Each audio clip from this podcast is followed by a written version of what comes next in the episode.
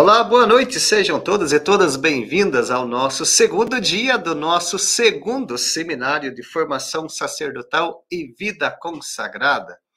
Ontem já tivemos o nosso primeiro dia, a abertura aqui do nosso seminário com o Padre Vitório, falando sobre a espiritualidade e a formação. E hoje seguiremos aqui a nossa formação com a conferência aqui já em instantes do Padre Sandro Ferreira, sobre a dimensão comunitária dos presbíteros com os cristãos leigos. Olha só que temática interessante para a nossa reflexão de hoje. É, como vocês sabem, nós estamos aqui no canal da FASBAN, da Faculdade São Basílio Magno, uma instituição católica que tem sua sede aqui em Curitiba, que é administrada pelos padres e irmãos basilianos. É, tanto a conferência de hoje como a conferência de ontem do Padre Vitório, ela ficará disponível aqui no nosso canal do YouTube para que vocês possam é, assistir novamente para aprofundar os conhecimentos e também, se você desejar, é, novamente rever algum momento e aprofundar. Do mesmo modo, também teremos uma versão desta conferência é, disponível no, no Spotify, que você também pode acompanhar o áudio. Aproveitando também para é, avisar aqui para vocês, né, que todos os nossos conteúdos, os nossos seminários, as nossas lives, nós divulgamos o nosso perfil do Instagram, aqui está para vocês, arroba Faculdade São Basílio Magno, assim como também conteúdos de catequese, de teologia oriental, na parte da filosofia também, nós temos bastante conteúdos dos nossos blogs, tanto de filosofia como de teologia oriental, Aí basta você seguir o nosso perfil aqui no Instagram, arroba Faculdade São Basílio Magno, para acompanhar todas as nossas informações. Assim como também, como eu já disse no início, né, todas as conferências, seminários, é, lives, cafés filosóficos, é, todo esse conteúdo faz parte aqui da missão da instituição, também da nossa missão como basilianos, fica disponíveis para vocês acompanharem aqui no nosso canal do YouTube. Então, você ainda que não está inscrito, pode fazer a sua inscrição no nosso canal e também ativar as notificações para não perder nada, nenhum conteúdo. Assim como as pessoas que estão aqui sempre acompanhando conosco e já aguardam aqui ansiosamente as reflexões do Padre Sandro, é, lembrando que hoje, novamente, teremos também o nosso sorteio aqui do livro do Padre Sandro ao final. Aí depois passaremos novamente as orientações. Né? Aí já damos aqui as boas-vindas para o Washington. Boa noite, Washington. Anderson Félix, boa noite, Anderson. A Giovana também já aguardando a conferência. Boa noite, Giovana. O Leandro. A Yara, a Yara que é da congregação das pobres filhas da visitação de Maria, Maceió, Alagoas. Olha que bacana. Boa noite, Yara. Grande alegria tê-la conosco novamente. O Lindomar também sempre conosco, acompanhando os nossos conteúdos. O Leandro. É, aqui também a irmã Adriana Oliveira, também sempre acompanhando. Boa noite, irmã Adriana. Obrigada pela presença. O Evandro. Aqui também está a irmã Regiane. Obrigado, irmã, pela presença mais uma vez. O Dirceu. O Irineu, boa noite, seminarista da Diocese de Garanhuns. O Vadislan também conosco, da Diocese de Teófilo Otone. Boa noite, José Henrique. Irmão João Kleber Pompeu, olha só, religioso da Sagrada Face de Fortaleza, Ceará.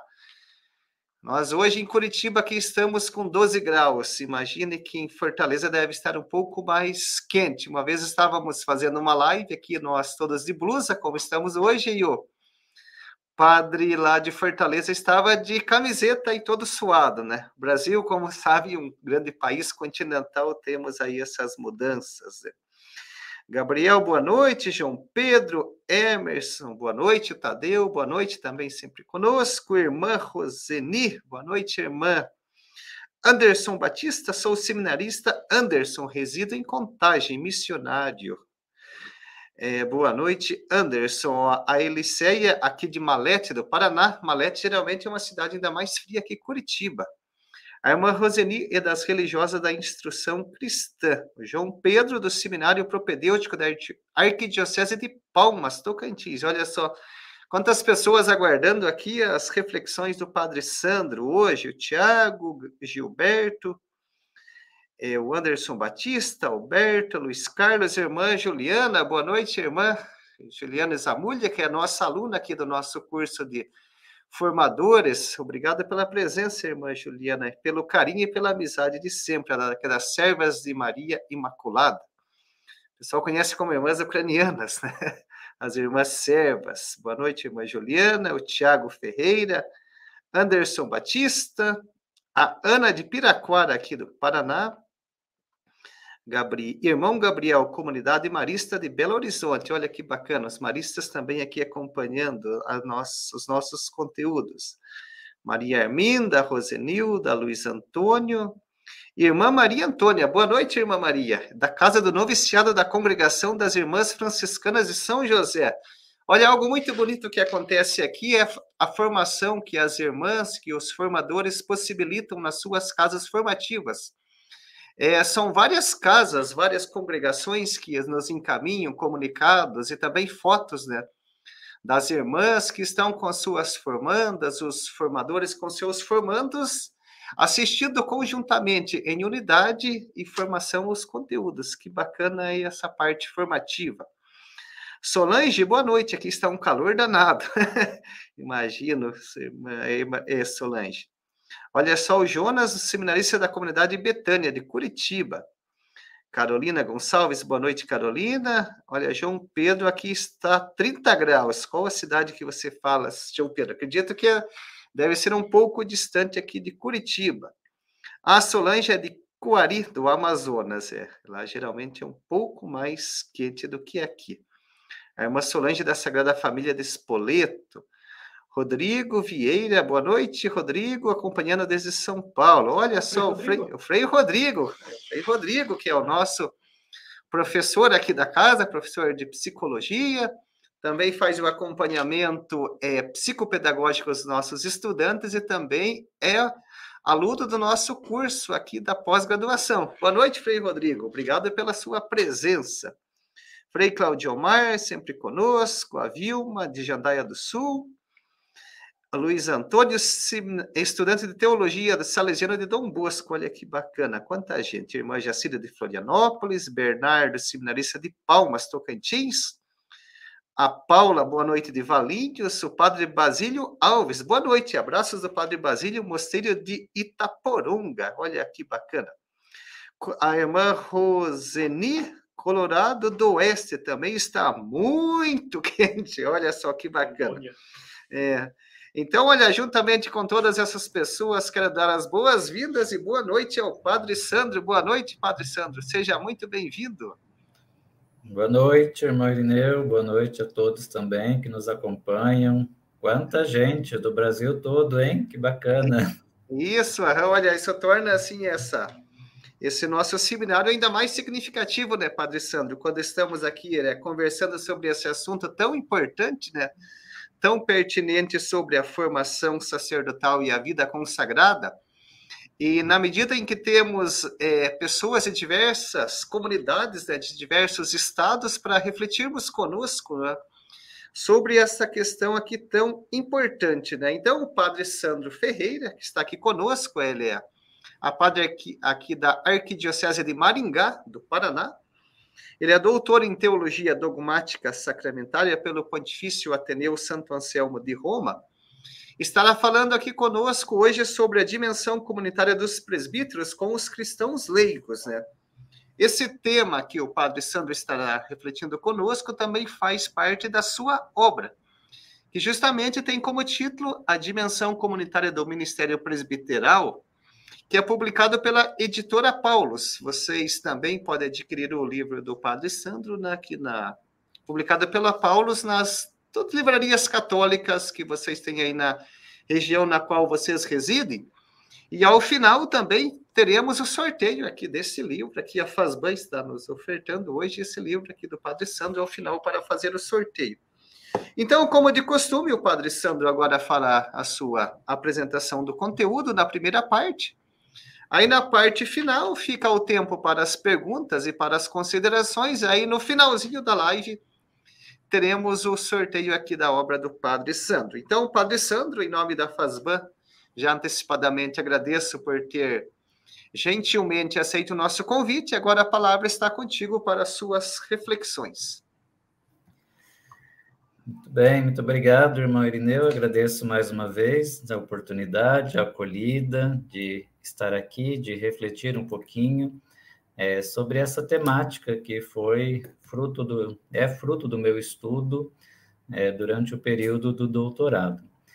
É, o livro que o irmão Irineu apresentou, ele vai tratar sobre é, três aspectos né, dessa dimensão comunitária do presbítero, que é a relação do presbítero com o bispo, a relação entre os presbíteros, né, do, entre os padres, e com os leigos.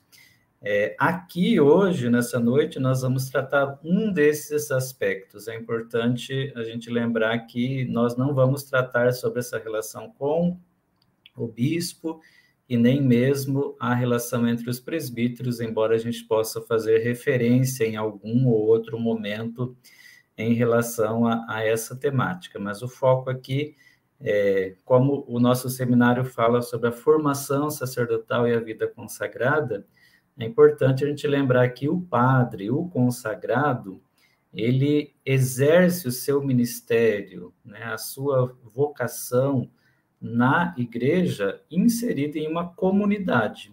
E nessa comunidade ele vai ter contato e vai desenvolver o ministério em comunhão com os cristãos leigos. Então, é essa temática que nós vamos trabalhar aqui hoje um pouquinho, né? Nós temos vários focos que poderíamos abordar, nós vamos tratar dentro dessa dimensão laical, né, da relação dos presbíteros com os leigos.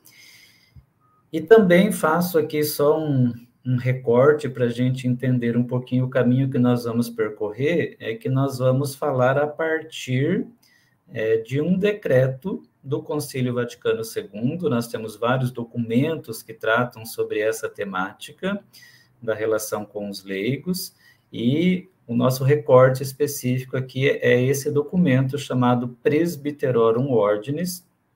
É um documento que foi publicado no ano de 1965, dentre os 16 documentos do Concílio Vaticano II, que trata de maneira específica sobre a, o ministério e a vida dos presbíteros. Então, nós vamos, num primeiro momento, aqui abordar o que diz o Concílio Vaticano II dessa relação entre padres e leigos. Depois, nós vamos olhar um pouquinho para os desafios também que há nessa relação, porque há desafios na prática pastoral, na vivência do ministério, essa comunhão nem sempre ela é vivida de uma maneira serena, tranquila. E por fim, vamos apresentar algumas perspectivas de ação também, é, tendo em vista as orientações do Concílio Vaticano II e também alguns documentos que nós temos da CNBB, principalmente o documento 105, esse documento bastante conhecido nosso, que trata sobre a missão né, dos cristãos leigos e leigas na igreja e na sociedade. Então, esse é o caminho que nós vamos percorrer aqui para nos situar e a gente é, ir entendendo o processo que nós vamos fazer. Então, vamos olhar primeiramente para o decreto Presbyterorum Ordinis, aquilo que o decreto afirma sobre essa relação dos presbíteros com os leigos. É importante usar essa, essa definição cristãos leigos, essa não é uma nomenclatura usada pelo Concílio Vaticano II, usa, o concílio usa somente a palavra leigos, mas a CNBB, nesse documento 105 que eu citei, ela faz uma reflexão no processo de elaboração do documento para dizer que todos são cristãos, todos os fiéis batizados são cristãos, e alguns são cristãos que exercem o ministério ordenado, outro o ministério laical. Então, quando se fala cristãos leigos, quer situar dentro da eclesiologia do Concílio Vaticano II que todos nós somos cristãos por meio do batismo e exercemos missões específicas né, de acordo com a, a nossa missão na igreja. Então, o que, que, se diz no número 9? Né? É o único número aqui que nós vamos tratar do decreto Presbyterorum Ordinis, que fala sobre essa relação dos presbíteros com os leigos. Então, uma expressão interessante usada é, nesse número é quando afirma que os presbíteros são pais e mestres dos cristãos leigos. A afirmação é a seguinte: os presbíteros, em virtude do sacramento da ordem, exercem no povo e para o povo de Deus munus de pais e mestres, contudo, juntamente com os fiéis, são discípulos do Senhor. Então, uma primeira nomenclatura usada é para dizer quando os presbíteros estão no exercício do seu ministério, guiando né, a comunidade, estando à frente da comunidade, eles são chamados de pais e mestres na comunidade cristã. No entanto, diz o texto também, regenerados com todos na fonte do batismo, os presbíteros são irmãos entre os irmãos, membros de um só e mesmo corpo de Cristo, cuja edificação a todos pertence. Então, é uma nomenclatura usada pelo concílio para dizer que os padres são pais e mestres dos leigos, mas também essa paternidade ela deve ser exercida de um modo fraterno, porque por meio do batismo todos somos irmãos. Então é uma paternidade que deve ser exercida na irmandade, que deve ser exercido de um modo fraterno. E o que une essa fraternidade, essa comunhão, essa unidade entre ambos é o batismo. Então, no modo de exercer esse ministério, o modo como o concílio coloca é a fraternidade. Né? Assim, Presbyterorum Ordine situa os presbíteros dentro do contexto eclesiológico de comunhão, que é um contexto muito forte para o Concílio Vaticano II, pois, como batizados, fazem parte do povo de Deus, esse é um princípio que o concílio, na Constituição Lumen Gentium, vai deixar muito claro, e essa mudança de paradigma que acontece é, no concílio, ela é fundamental para nós entendermos a eclesiologia do Concílio Vaticano II. Antes se falava dessa igreja piramidal a partir da compreensão e do conceito povo de Deus. Nós falamos de uma igreja circular, não mais uma igreja onde há aqueles que estão acima, outros estão abaixo, mas todos né, de um modo circular, são povo de Deus, são filhos de Deus pelo batismo, exercendo ministérios específicos na comunidade. Então, fazem parte do povo de Deus por meio do batismo e, como ministros ordenados, têm uma missão específica na igreja. O uso dessa expressão irmãos entre os irmãos ela justifica-se por meio de uma nota de rodapé citando Mateus capítulo 23, versículo 8, no qual Jesus afirma que vós sois todos irmãos. É o próprio decreto Presbyterorum Ordinis quem vai fazer essa é, referência bíblica para fundamentar o uso dessa expressão irmãos entre os irmãos e também no período pós-concílio, no texto, né, uma carta encíclica chamada Ecclesiam Suam, o Papa Paulo VI de, destaca que se os presbíteros querem ser pastores, pais e mestres, eles precisam se mostrar irmãos dos homens, né, irmãos das pessoas, dos fiéis.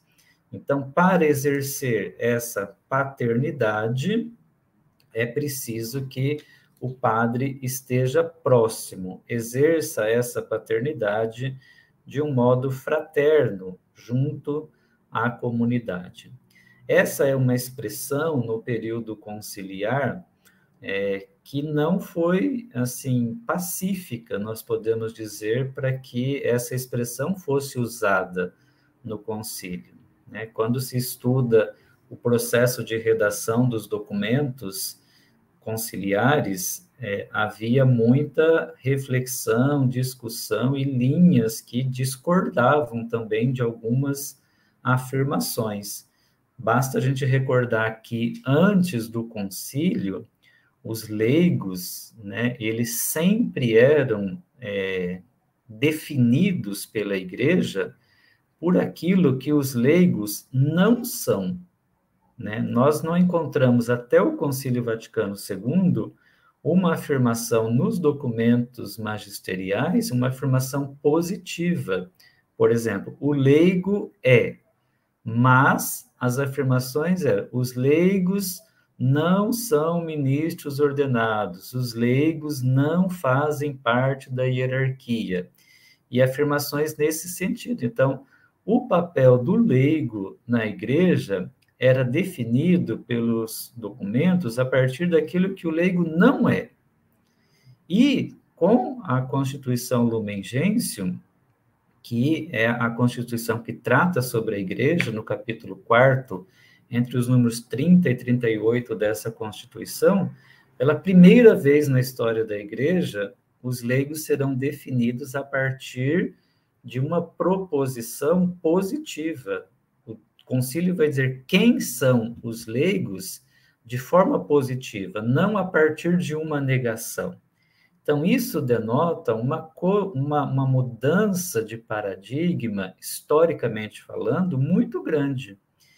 E, né, se nós temos ali um ano antes do, do decreto Presbyterorum Ordinis, a aprovação da Lumen Gentium, então, quando se estava nesse processo de discussão, é, de aprovação do decreto Presbyterorum Ordinis, usar essa expressão de que os presbíteros são irmãos entre os irmãos com os cristãos leigos, então não era uma expressão é, pacífica, não era uma expressão que agradava a todos, né? Mas o concílio vai refletir amplamente sobre essa compreensão de igreja, povo de Deus, para a elaboração da Lumen Gentium, e graças àquela reflexão, agora o decreto Presbyterorum Ordinis pode falar também dessa expressão irmãos entre irmãos.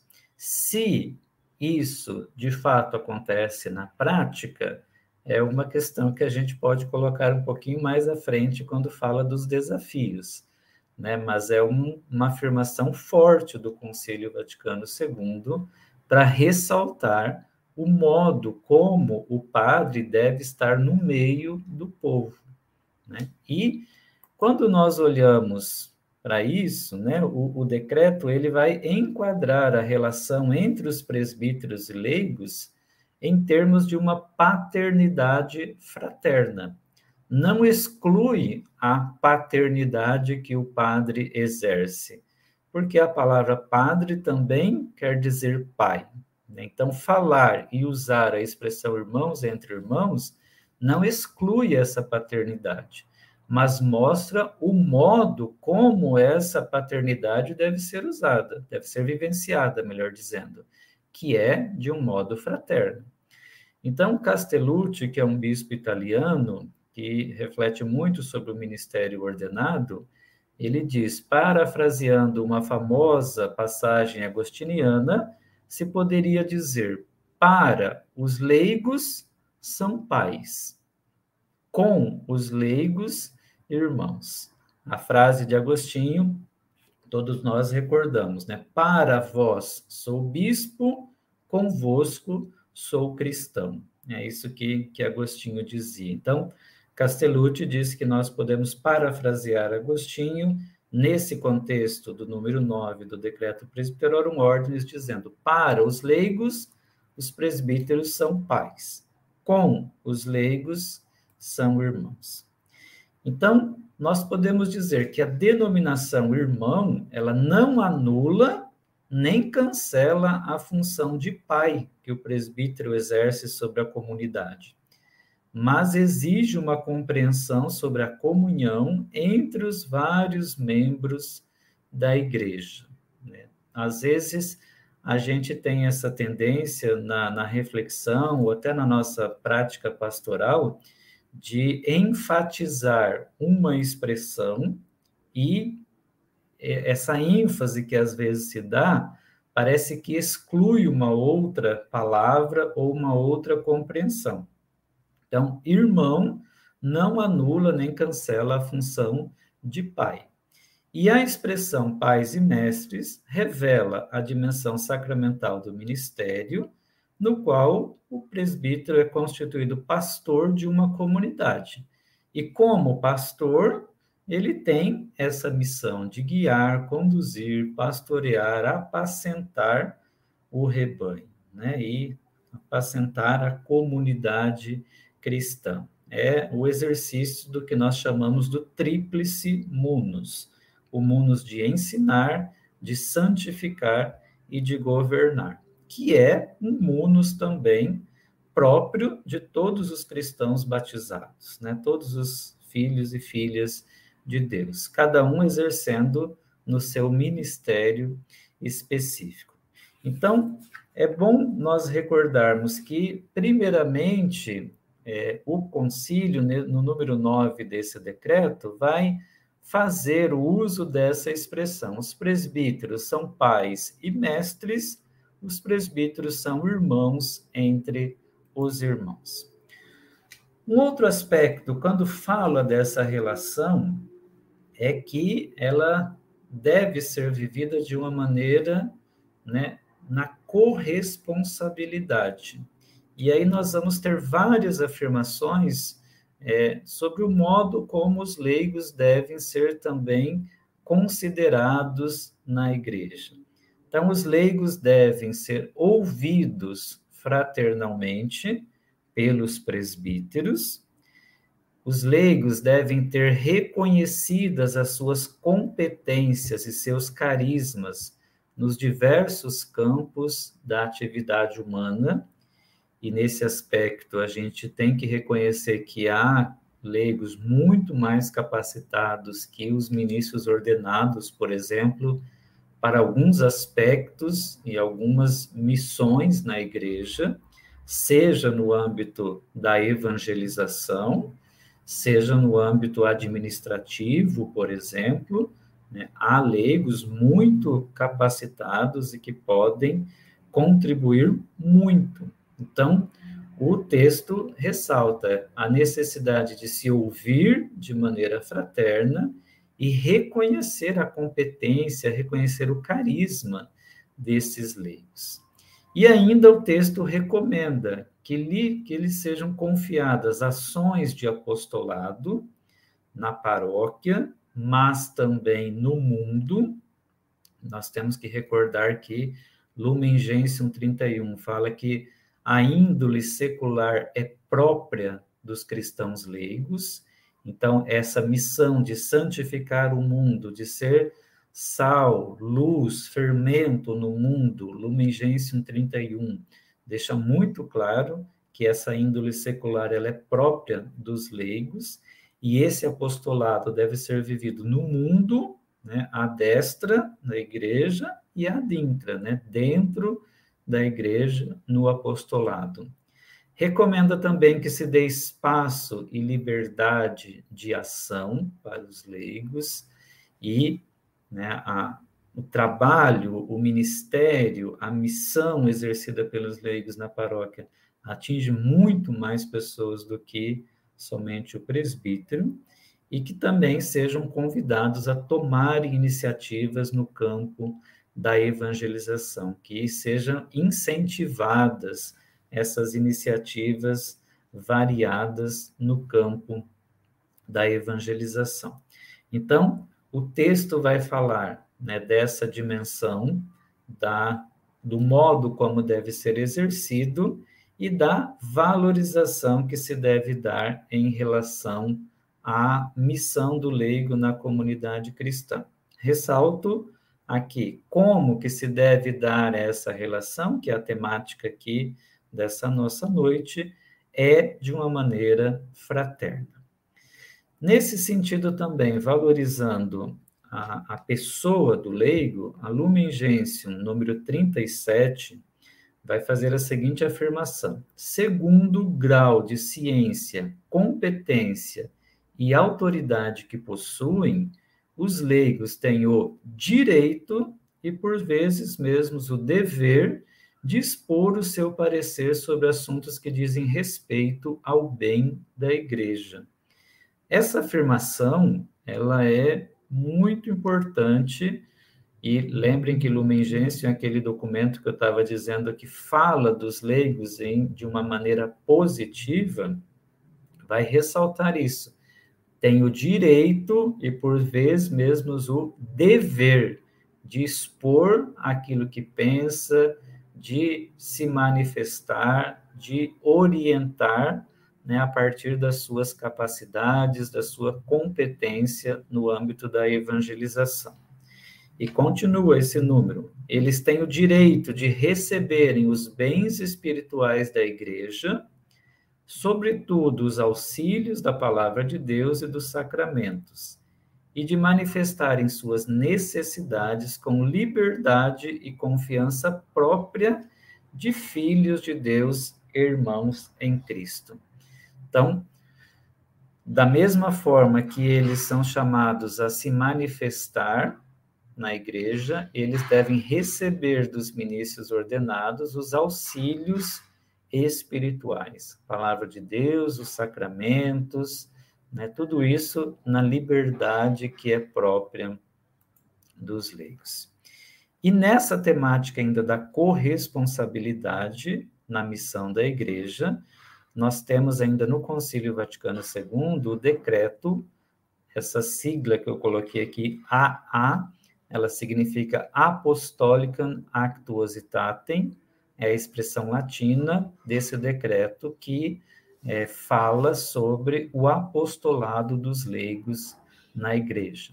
Então, o número 24 e 25 desse decreto falam sobre a relação com os ministros ordenados, com os bispos, com os presbíteros, e o número 25 faz esse destaque. Os bispos e os presbíteros devem ter presente que o direito e o dever de exercer o apostolado são comuns a todos os fiéis, clérigos e leigos, e que também esses últimos têm um papel a desempenhar na edificação da igreja. Né? Ajudam a edificar a igreja, colaboram com a missão da igreja. Portanto, os cristãos leigos são sujeitos eclesiais. Essa palavra é uma palavra muito rica, é usada já pelo, pela Conferência de Aparecida, né, a essa nomenclatura para se referir aos leigos como sujeitos eclesiais, que é retomado amplamente também pelo documento 105 da CNBB. E é uma expressão bonita para nós falarmos sobre a nossa missão, seja ministros ordenados, seja cristãos leigos. Porque às vezes a gente, né, embora seja uma expressão usada por documentos da igreja também, a Conferência de Santo Domingo, por exemplo, usa a expressão protagonismo dos leigos é uma expressão que busca valorizar a pessoa do leigo, mas na igreja, se nós usamos a expressão sujeitos eclesiais, parece ser uma expressão mais rica, mais profunda, porque se a gente coloca alguém como protagonista, parece que o outro sempre está em um papel inferior. E isso serve tanto para falar dos ministros ordenados quanto para falar dos leigos. Nós não, não deveríamos lutar por esse protagonismo, no sentido de um ser mais do que o outro, mas na igreja, todos nós exercemos uma missão e somos sujeitos eclesiais. Essa expressão sujeitos eclesiais não é usada pelo Concílio Vaticano II, mas principalmente de Aparecida para cá, é uma expressão que tem aparecido aqui no nosso contexto brasileiro, que é extremamente rica e deve ser valorizada. Então, os leigos são esses sujeitos eclesiais com responsabilidades próprias e não são meros auxiliares da hierarquia.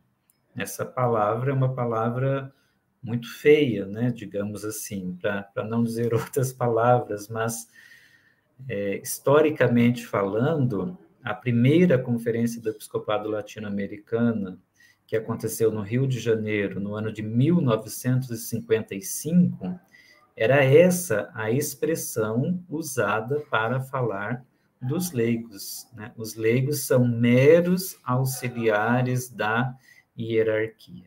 Era, era a expressão usada naquele contexto, e essa expressão é, revela o modo que se compreendia os cristãos leigos naquele contexto. De fato, eles eram compreendidos na igreja desse modo.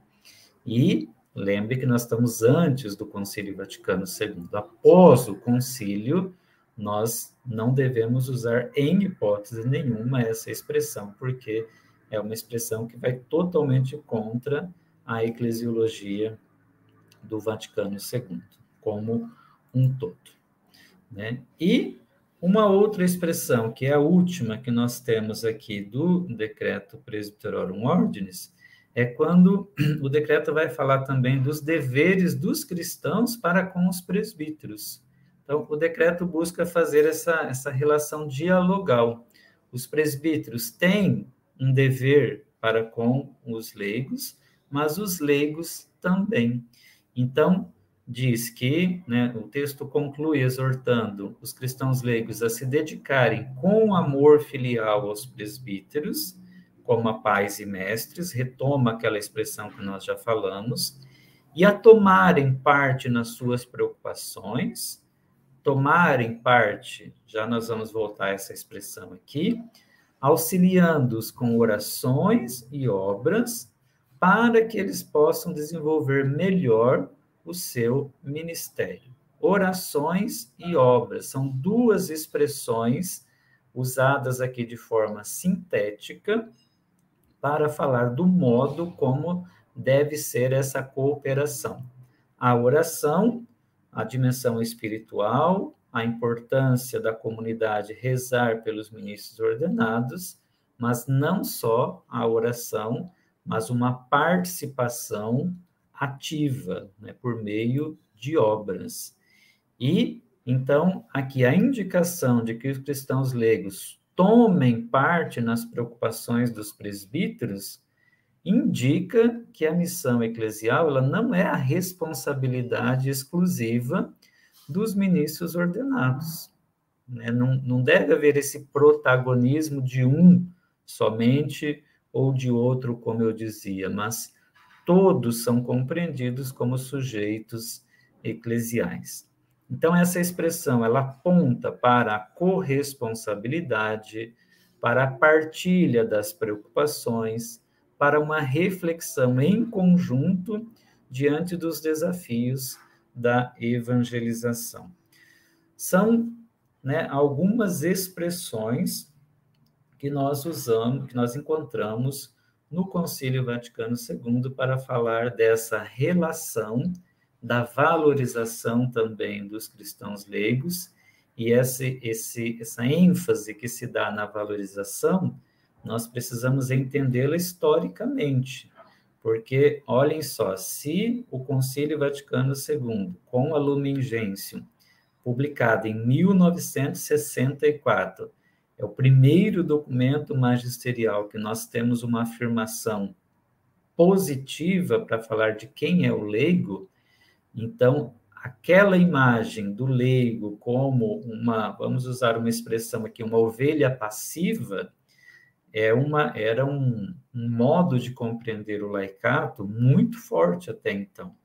Então, o que o concílio quer fazer é acabar com essa imagem negativa e apresentar uma perspectiva nova, apresentar um novo modo de compreender a igreja, de compreender todos aqueles que fazem parte dessa igreja. Então, né, ressaltei aqui o que diz basicamente o número é, 9 do Decreto Presbyterorum Ordinis. Para quem quiser aprofundar o modo positivo, como a Lumen Gentium fala sobre os leigos, leia o capítulo 4 da Lumen Gentium, número 30 a 31, números 30 a 38, e temos todo o decreto apostólico em Actuositatem, que vai falar sobre o apostolado dos leigos. Os números que falam especificamente sobre essa relação com, e lá é chamado com a hierarquia, são os números 24 e 25 da Apostólica Actuositatem. Então, olhando para esses três documentos, nós temos uma visão genérica aqui daquilo que o concílio compreende pelos leigos e o modo como o concílio enfatiza também essa dimensão de, da missão, como ela deve ser vivida. Ela deve ser vivida na comunhão, na fraternidade, na unidade entre aqueles que compõem a igreja. Porém, na prática, nós sabemos que nem sempre essa relação ela acontece de um modo sereno, tranquilo, como eu dizia aqui no início. Nós vamos para a segunda parte agora aqui da apresentação, que trata de, de alguns desafios nessa relação.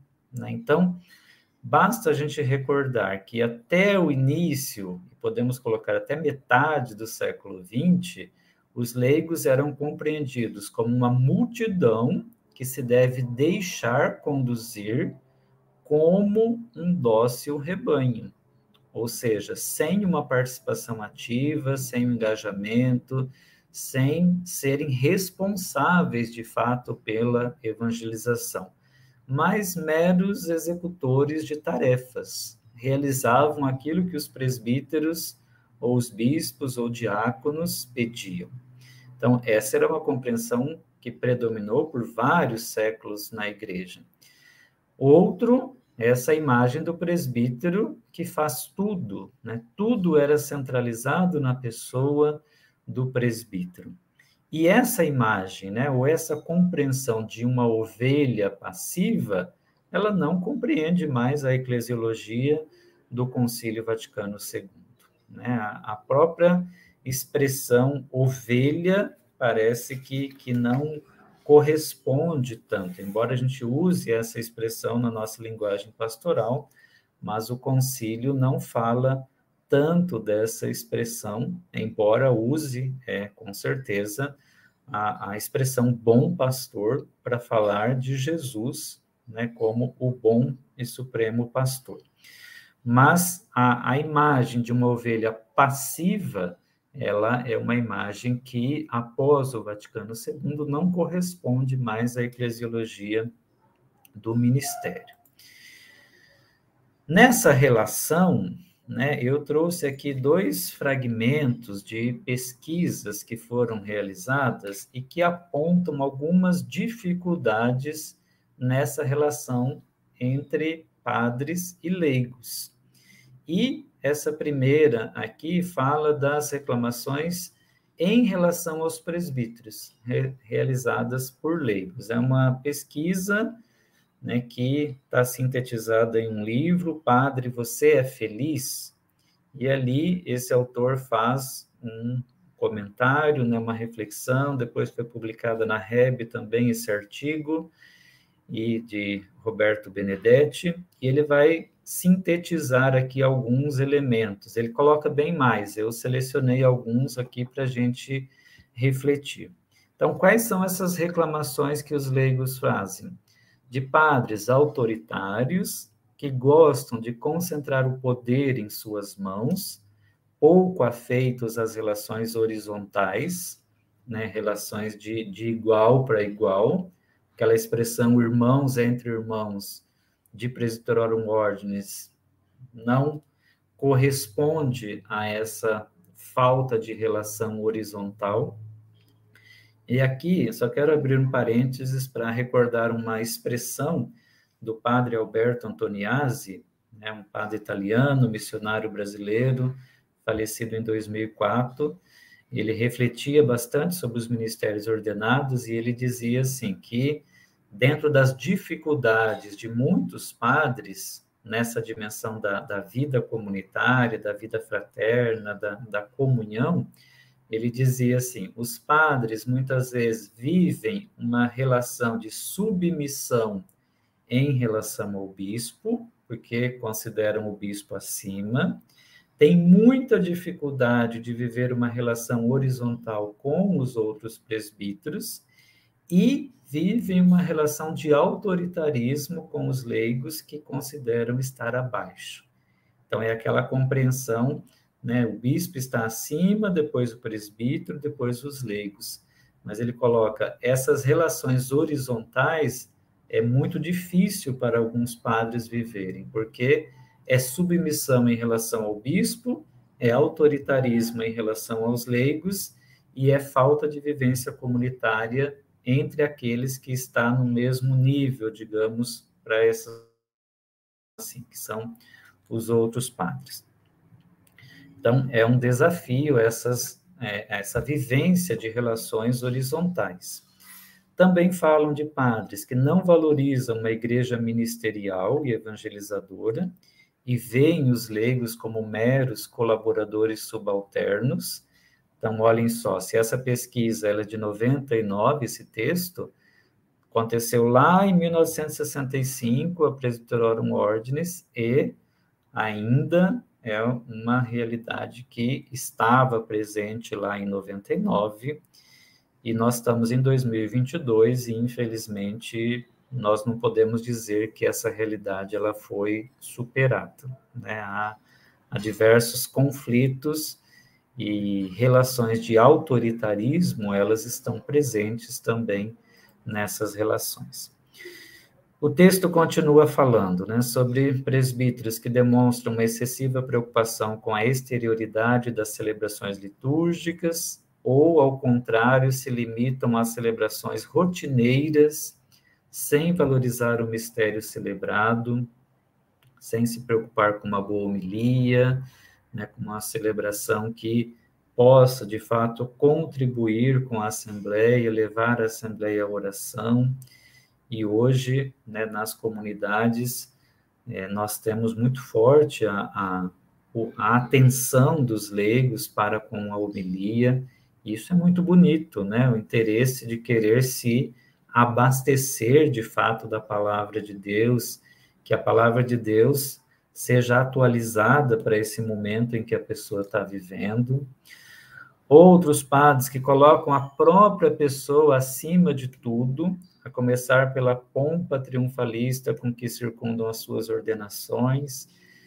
É, a pessoa acima é, é, vai contra também aquela eclesiologia do Vaticano II, porque na eclesiologia do Vaticano II não há quem está acima ou está abaixo, todos estão no mesmo nível, no mesmo patamar, com funções distintas, com ministérios distintos, mas ninguém pode se considerar acima um do outro, né? embora exerçam, sim, ministérios específicos, que não preparam as homilias, como eu já disse, desperdiçam o tempo em divagações que não são nada educadoras, não investem na formação dos leigos, demonstram pouca coerência pregando uma moral e vivendo outra, né? Esse dualismo que há entre a fé professada e a fé vivida, né? Esse divórcio, como dizia João Paulo II,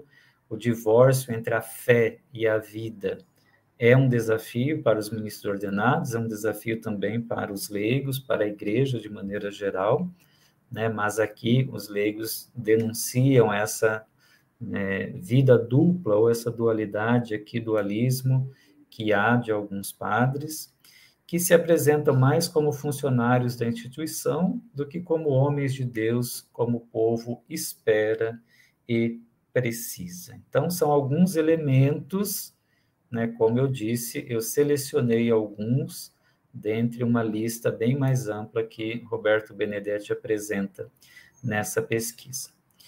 Por um outro lado, o quinto ENP essa sigla ENP significa Encontro Nacional de Presbíteros.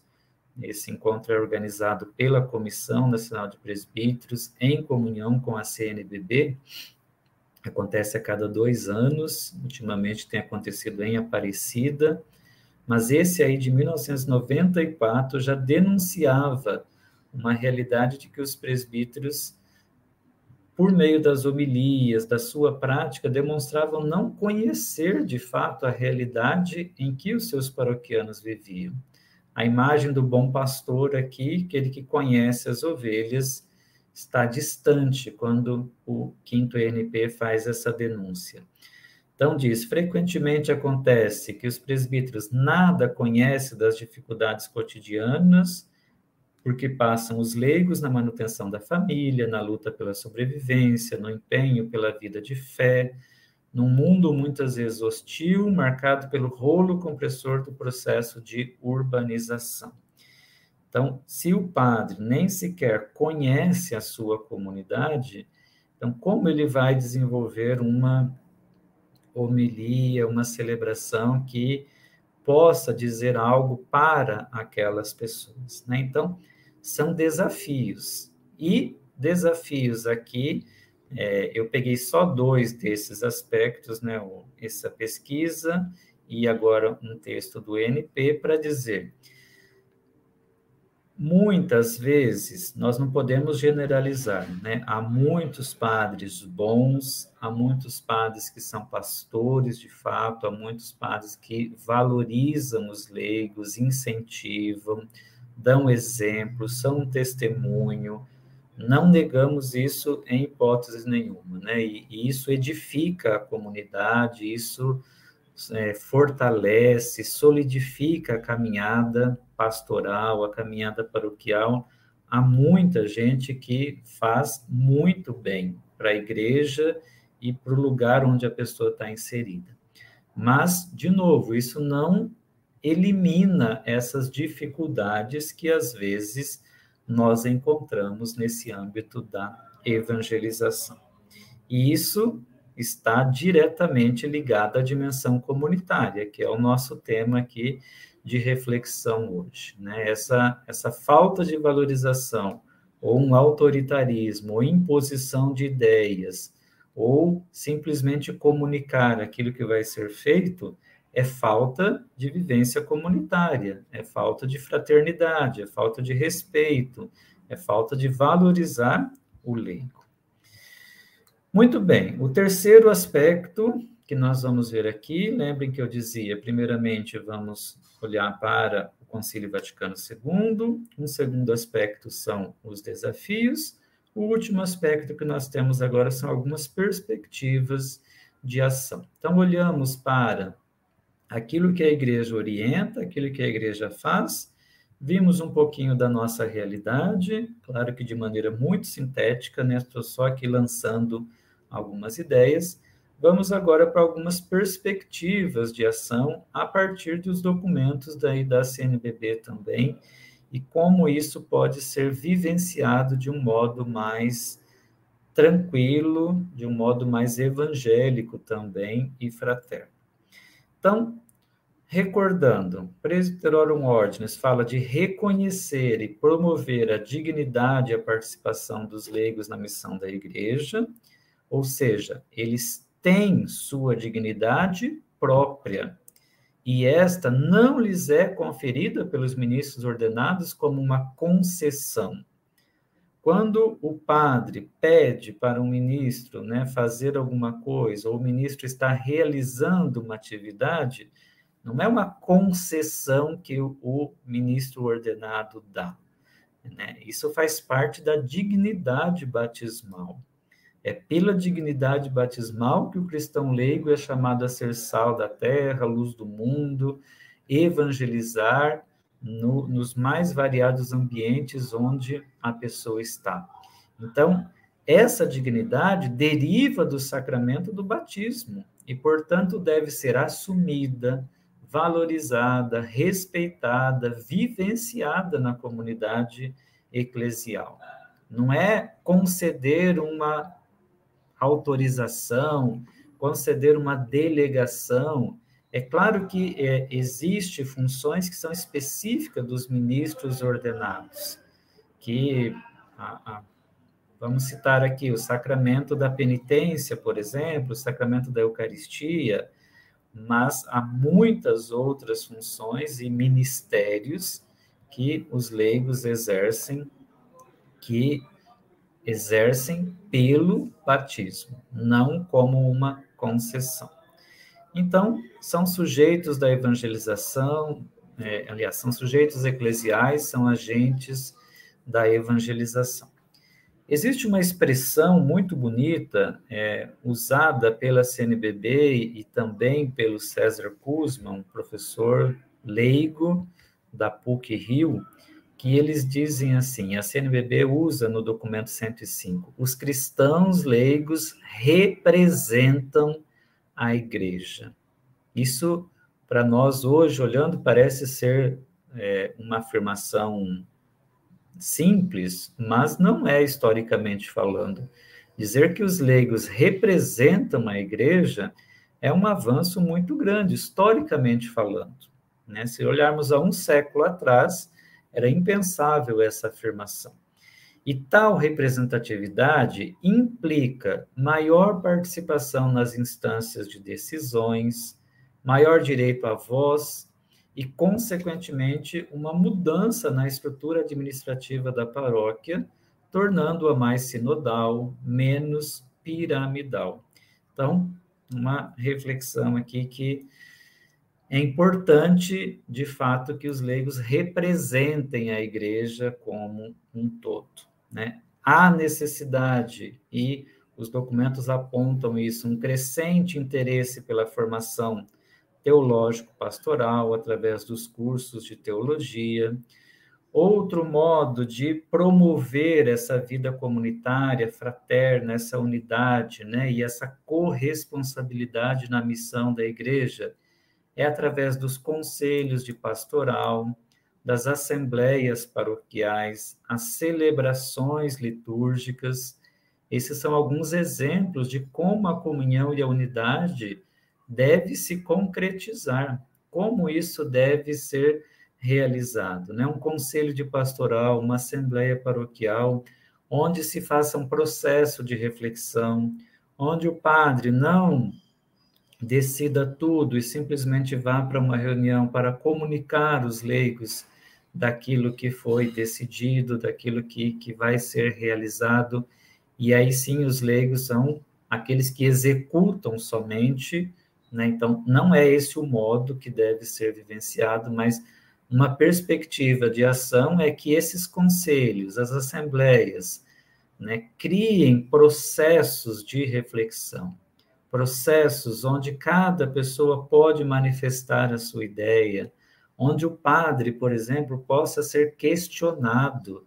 Isso não tem nada de mais, né? Isso não diminui o padre na paróquia não faz ele inferior ao leigo em hipótese nenhuma. Né? Nós temos, às vezes, essa dificuldade de, de aceitar uma crítica ou, ou ser questionado. Isso é, é saudável, isso é rico, isso contribui com a igreja, isso não torna ninguém maior, menor, inferior ou superior. Mas esses processos de evangelização, isso ajuda a reflexão da igreja como um todo. Né? Então, a necessidade também de superar as burocracias, claro que sem negligenciá-las, mas às vezes essa relação fraterna ela se esbarra também em uma burocracia que não contribui com nada. E aqui só cito bem rapidamente, né, já quase concluindo aqui a reflexão, é, a CNBB sublinha a participação e a colaboração dos leigos em vários ambientes sociais. Né? Olha, aqui CNBB fala de escolas de teologia, pequenas comunidades, grupos bíblicos de reflexão, assembleias pastorais, conselhos, catequese, tribunal eclesiástico, sínodos, as diversas pastorais na, na paróquia, na comunidade, na diocese, nós temos muitos leigos que já contribuem e vivem essa dimensão fraterna com os leigos. Um outro aspecto que a CNBB sublinha, né, a presença dos leigos nas universidades, escolas, hospitais, asilos, creches, meios de comunicação, empresas, as periferias, os movimentos eclesiais, sociais, políticos, em todos esses ambientes, né, os leigos colaboram, santificando essas estruturas, né, sendo de fato esse sal, luz no mundo. No último parágrafo se fala né, de leigos que dão exemplo e evangelizam nos ambientes né, onde eles estão como professores, políticos, juristas, médicos, cientistas, sociólogos, psicólogos, comunicadores, artistas. Então, há de fato um leque bastante grande onde nós temos essa presença acontecendo já e essa presença, ela precisa crescer também no ambiente intra-eclesial, né? dentro da igreja, na relação com os presbíteros. Então, para que essas perspectivas sejam colocadas em práticas, o presbítero não pode agir como aquele que sabe tudo, né? o detentor da verdade, o único detentor, mas deve tomar decisões em conjunto priorizando o diálogo em vez de ordens, buscando a mútua colaboração em vez de ações centradas na sua pessoa. A construção de processos, como eu dizia. Assim, a comunhão se realiza no respeito à dignidade de cada um, no reconhecimento de suas funções específicas e nas ações de ambos, realizadas em conjunto, somando forças partilhando das potencialidades e das riquezas dos diversos carismas e ministérios presentes na igreja. Né? Esse, esse slide aqui ele apresenta um, caminho que pode contribuir muito para que, de fato, essa relação ela seja vivida de um modo fraterno. E concluindo aqui, para depois a gente abrir para algumas perguntas também, né? Espero que essas reflexões contribuam para que os presbíteros sejam verdadeiramente sinais de comunhão com os cristãos leigos, valorizando-os incentivando-os a assumirem a sua missão na igreja, a sua missão no mundo. E assim, os presbíteros serão um sinal da presença de Cristo, um convite a superação das divisões e, estímulo, e um estímulo para as relações fraternas. Então, essa dimensão relacional, ela está intimamente ligada com o ministério, com o modo como o presbítero desenvolve o seu ministério na comunidade, nessa relação com os leigos. E e essa dimensão fraterna, ela passa por essa valorização, por esse reconhecimento dos cristãos leigos na comunidade. Então, irmão Irineu, a todos aqueles que nos assistem, é uma, uma síntese breve, são alguns aspectos né, que, que podem nos ajudar, ao menos, a, a despertar o interesse e como nós podemos ir trilhando caminhos para superar os desafios que existem ainda em relação a essa temática. Infelizmente, são muitos, mas há caminhos que podem ser trilhados para a superação. Que bacana. Obrigado ao Padre Sandro, né? É, quando o Padre estava falando, estava justamente pensando, né? Em todos esses desafios, né? Mas acho que o ponto positivo é perceber, né, Padre, as mudanças, né? O caminho, né? é, as transformações mesmo que vão ocorrendo no, no, decorrer da vida da igreja e nas relações. Né? Acho que então esse é um ponto bastante positivo e que foi bastante frisado na sua apresentação, né? Como essa relação ela é, vai sofrendo alterações com o tempo, né? Com o Espírito Santo mesmo vai aí inspirando essas relações e os novos protagonismos, né? Lembrando, então, que vocês poderão aprofundar ainda essas reflexões aqui no livro do Padre Sandro, né, sobre a dimensão comunitária do ministério presbiteral, né? A, a leitura, o estudo, né, as reflexões são também uma ótima fonte para melhorarmos as nossas relações. Então, quero lembrar para vocês né, que aqui na FASBAN também nós temos os nossos cursos né, para auxiliar na formação e na missão e na divulgação e no crescimento da nossa igreja. É, o curso de formadores de presbíteros e vida consagrada é uma das formas também de melhorarmos, ajudarmos, né, Padre Sandro, é investirmos na formação. Né? E aqui na FASBAN nós temos as nossas pós-graduações, que elas são em módulos, módulos de férias. É, aqui quero destacar para vocês a, essa pós da Escola de Formadores de Presbíteros e Vida Consagrada, e também o curso de aconselhamento pastoral e direção espiritual. Mais informações vocês podem aí encontrar na página da FASBAN, fasban.edu.br. Do mesmo modo, vocês também encontram bastante informações aqui no nosso perfil do Instagram, arroba Faculdade São Basílio Magno. Você que ainda não está seguindo, pode seguir o nosso perfil. Né? No início, eu havia comentado com o Padre Sandro, né, que muitas comunidades acompanham é, reunidas, né? As irmãs franciscanas da Sagrada Família, aqui que são é, vizinhas nossas aqui da FASBAN, a irmã Regiane, juntamente com as postulantes e também as irmãs idosas, estavam ali acompanhando as reflexões, e é bastante bonito né, essa convivência fraterna das irmãs, as postulantes, just, juntamente com a irmã Regiana e também as irmãs idosas, formando essa grande comunidade que é bastante importante também e um testemunho bastante bonito para a igreja e para a vida eclesial. Né?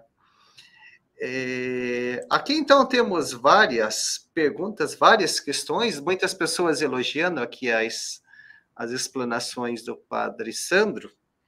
Aqui, então, vou apresentar aqui algumas perguntas aqui no nosso tempo, né? Lembrando que ao final teremos o, o sorteio aqui do livro do Padre Sandro. Marco já compartilhou aqui o link no, é, no chat.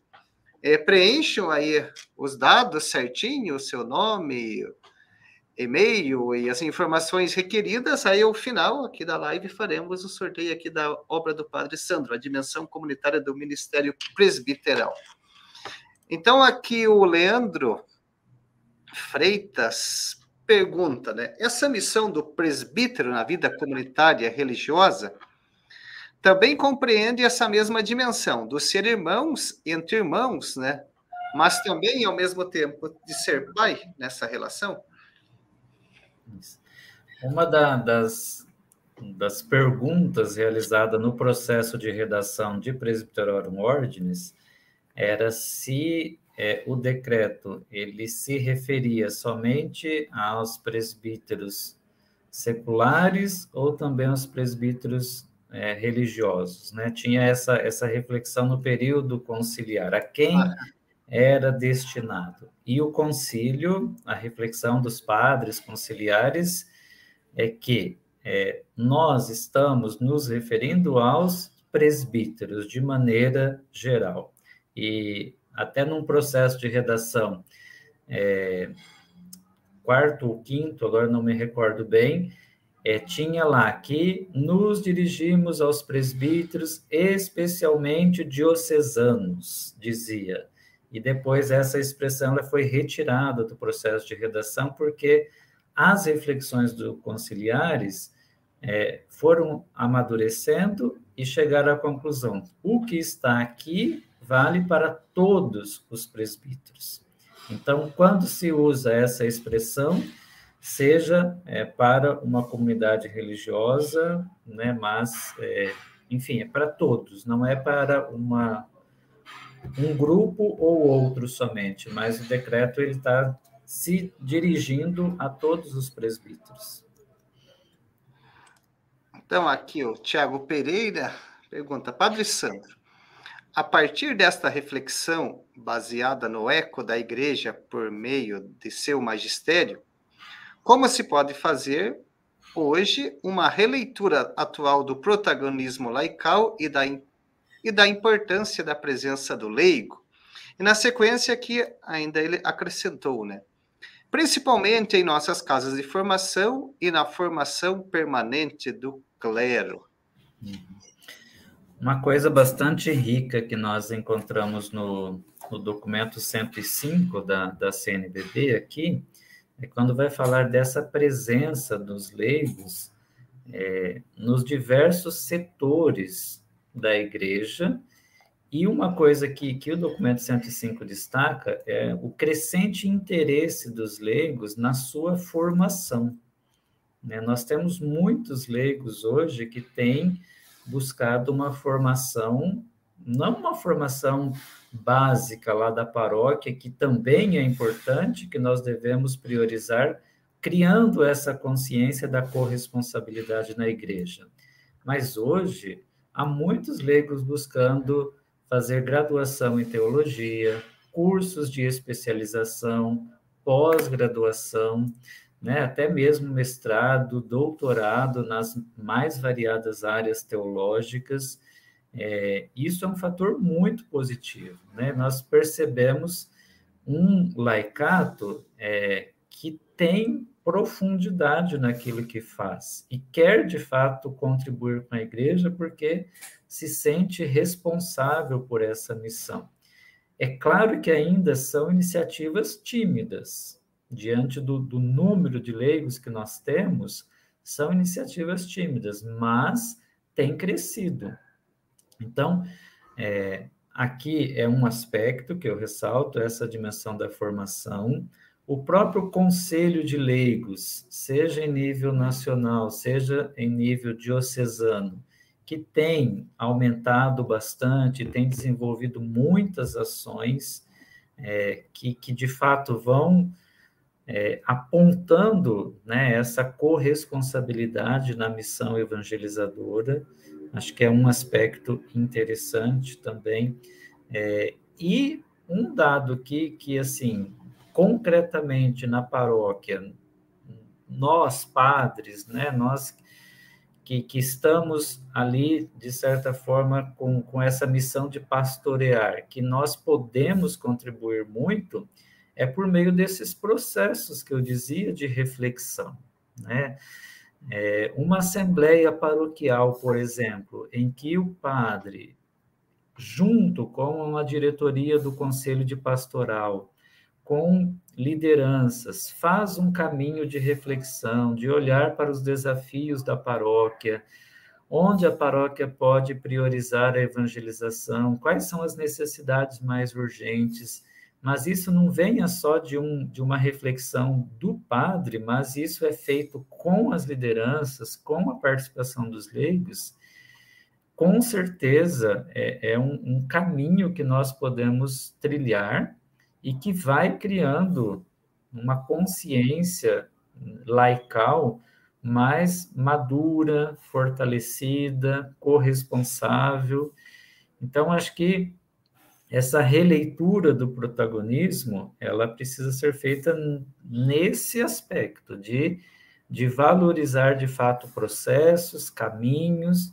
O Papa Francisco aí nos recorda isso por meio da, do caminho sinodal que nós temos, né, da escuta sinodal, da valorização, de escutar o que os leigos têm a falar da igreja.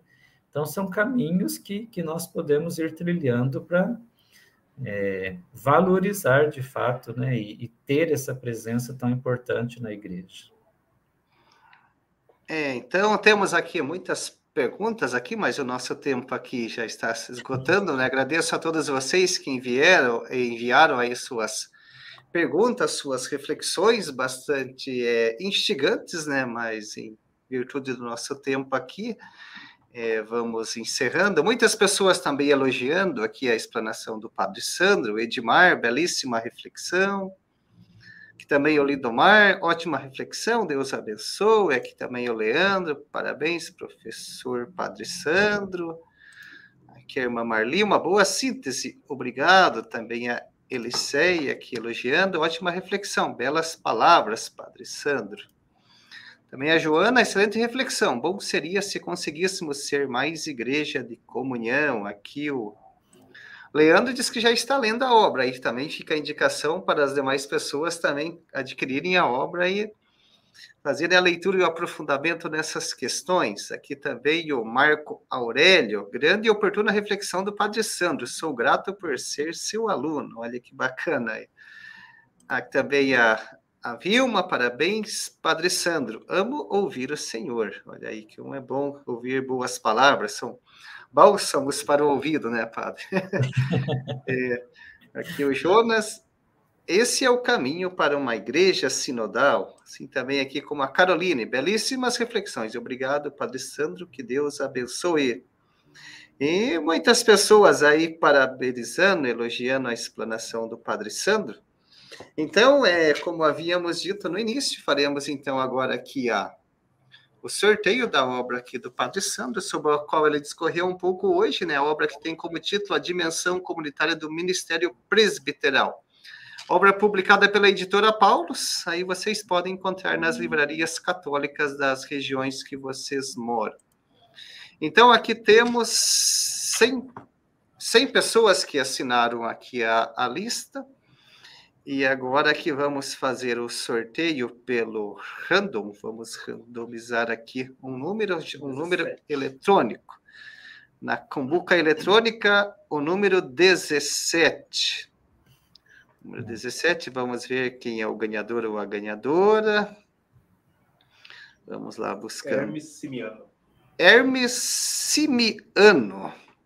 Hermes Simiano, então, foi o ganhador aqui da obra, o Felizardo, da obra do Padre Sandro. Então, Hermes, eu peço para você, por gentileza, entrar em contato aqui pelo e-mail secretaria@fasban.edu.br. Então, Hermes, é, por gentileza, envie um e-mail lá para a secretaria, para a Fabiana, secretaria@fasban.edu.br passando o seu nome completo e o seu endereço certinho para que você possa receber aí na sua casa a obra do Padre Sandro Ferreira, a dimensão comunitária do Ministério Presbiteral e aprofundar o seu conhecimento. E vocês aí que não receberam, mas estão recebendo todos nós, né? Temos a oportunidade de receber o conteúdo aqui. A apresentação é em palavras do padre Sandro que são bastante inspiradoras, né? Assim como está dizendo aqui o Francis Carlo, como sempre, palavras que ensinam e motivam, né? e nos fazem continuar caminhando e buscando uma igreja cada vez melhor.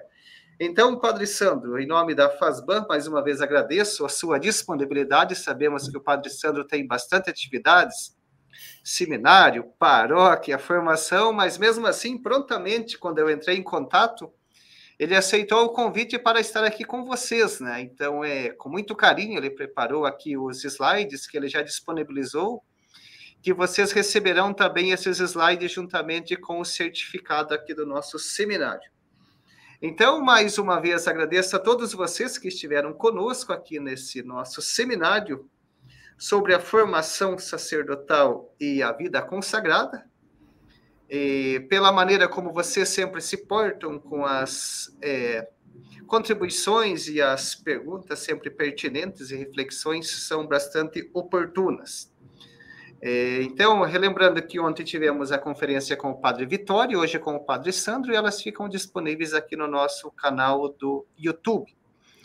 É, então, Padre Sandro, em meu nome aqui da FASBAN, encerro a minha participação e passo a palavra para você, para as suas considerações finais e para encerrar a noite de hoje e também o nosso segundo seminário. Ok, mais uma vez, obrigado, irmão Irineu, por essa oportunidade de refletir um pouquinho, e é gratificante né, a gente poder partilhar um pouquinho daquilo que a gente estudou, pesquisou, né, e acha que pode contribuir também para a nossa vivência, para a nossa pastoral, para o nosso dia a dia e para a nossa formação acadêmica também, né? Isso muito contribui e a academia visa contribuir lá na prática pastoral na nossa paróquia, né? O modo como nós vivemos o evangelho e vivemos as nossas relações também. Então, meu muito obrigado a todos aqueles que acompanharam, que Deus abençoe cada um no seu trabalho, na sua missão e que todos vocês leigos que nos acompanham, né, que possam ser de fato esse instrumento também de comunhão, de unidade, de fraternidade na paróquia, né, sendo sal, luz evangelizando de fato com o testemunho de vocês. Deus abençoe então cada um e até uma próxima, né? Obrigado. Amém. Uma boa noite a todos, um bom descanso. Até a próxima. Tchau, tchau. Tchau, tchau.